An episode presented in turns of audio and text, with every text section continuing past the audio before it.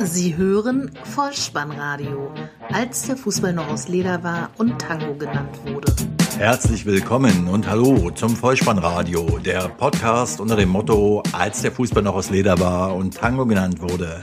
Mein Name ist Dirk, auf Twitter unter @vollspannradio oder @spike_dh unterwegs und in der 22. Testepisode VSR 000V wie Vorfreude schauen wir auf die Begegnung des 27. Spieltages der Fußball-Bundesliga zurück. Dieses Mal lassen wir uns aus Zeitgründen nicht durch zusätzliche Rubrike vom Wege abbringen und hoppeln geschwind wie der Osterhase und voller Vorfreude auf Ostern durch die Partien. Die Momente des Spieltages. Los geht's mit der Freitagabendbegegnung Schalke 04 gegen Borussia Mönchengladbach. Endstand 2 zu 1. Oder wie die Liebhaber alter Trikots sagen, Felddienst gegen Diebels oder Gazprom gegen Erdgas.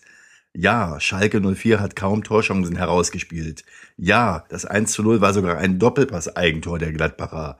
Ja, Borussia Mönchengladbach hatte Chancen für zwei Spiele und ja, Fährmann hat sensationell im Schalker Tor gehalten. Aber nein, so wie sich Granit Xhaka dem Torschuss zum 2 zu 1 von Goretzka entgegenstellt, Hände auf dem Rücken, seitlicher Ausfallschritt, so kann man beim besten Willen keine Fernschüsse verteidigen. Aus meiner Sicht wäre hilfreicher gewesen, dem Gegner offensiv und aggressiv einen Schritt mindestens entgegenzutreten. Ich darf das sagen, ich war früher mal Verteidiger. Die nächste Begegnung VfL Wolfsburg gegen Darmstadt 98, Endstand 1 zu 1.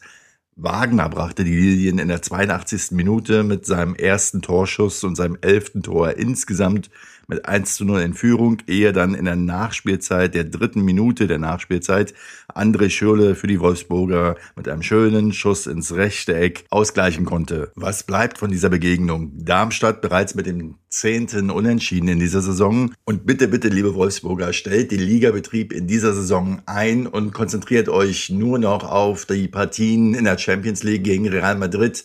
Vielleicht schafft ihr es ja dann, die Sympathien der gesamten Liga zurückzugewinnen. Keine Aufregung auch in der nächsten Partie. 1. FC Köln gegen FC Bayern München. Endstand 0 zu 1. Lewandowski stellte in der zehnten Minute bereits mit seinem 25. Saisontor und seinem 36. Tor im 39. Pflichtspiel den Endstand her. Die Kölner spielten gut mit, hatten sogar Chancen bis in die Schlusssekunde hinein, trafen aber nicht, bleiben so im Mittelfeld. Alles also wie gehabt in Köln und in München. Auch an der Weser nichts Neues. SV Werder Bremen gegen Mainz 05, Endstand 1 zu 1. Baumgärtlinger brachte die Mainzer noch in Führung in der 38. Minute, ehe dann Pizarro mit einem Foulelfmeter sein 101. Werder-Tor erzielte. Es war sein insgesamt zwölftes Saisontor, der zehnte Treffer in der Rückrunde, mit dem er dann auch Torschützenkönig aktuell in der Rückrunde ist und er hat damit den Rekord des bisherigen Werder Rekordtorschützen Marco Bode eingestellt. Oh Wunder, im Werder Shop gibt es schon Tassen und T-Shirts mit der Aufschrift Pizarro nicht von dieser Welt, Werders Rekordtorschütze zu kaufen. Schlag zu, Gelddruckmaschine Bundesliga. Die nächste Begegnung lautet Hamburger Sportverein gegen die TSG Hoffenheim.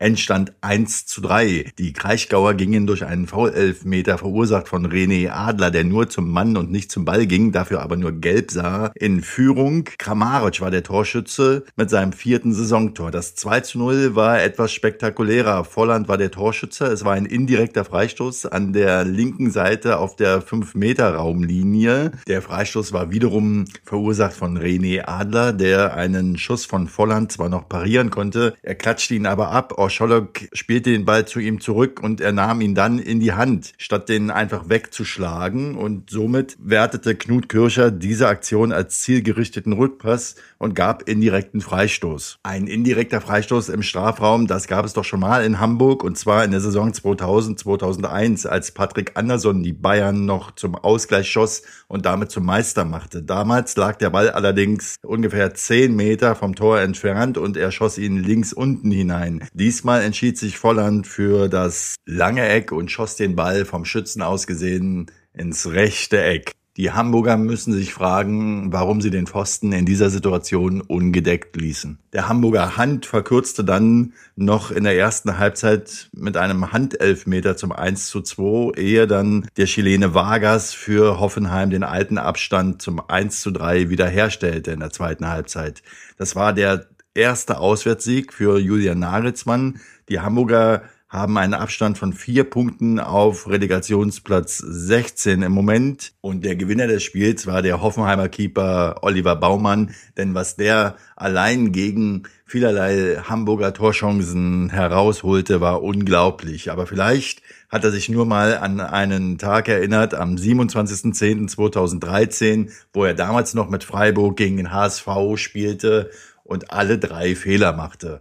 Mit diesem Spiel hat er alles wieder gut gemacht. Hertha BSC gegen Ingolstadt lautet die nächste Begegnung. Endstand 2 zu 1. Und Leute, genau so muss man gegen Ingolstadt spielen, wenn man den dritten Platz verteidigen will.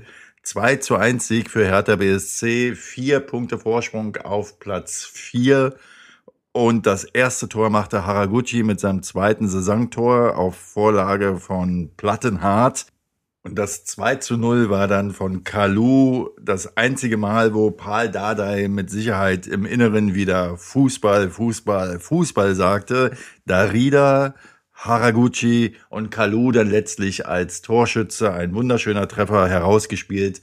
Hinterseher verkürzte noch zum 2 zu 1. Und der Co-Trainer von Ingolstadt, Michael Henke, soll wohl gesagt haben, du wirst hier nur beschissen, weil die Hauptstadt ja Champions League spielen muss. Nun ja, das wollen wir mal der ersten Erregung zuschreiben, denn Michael Henke ist eigentlich ganz sympathisch.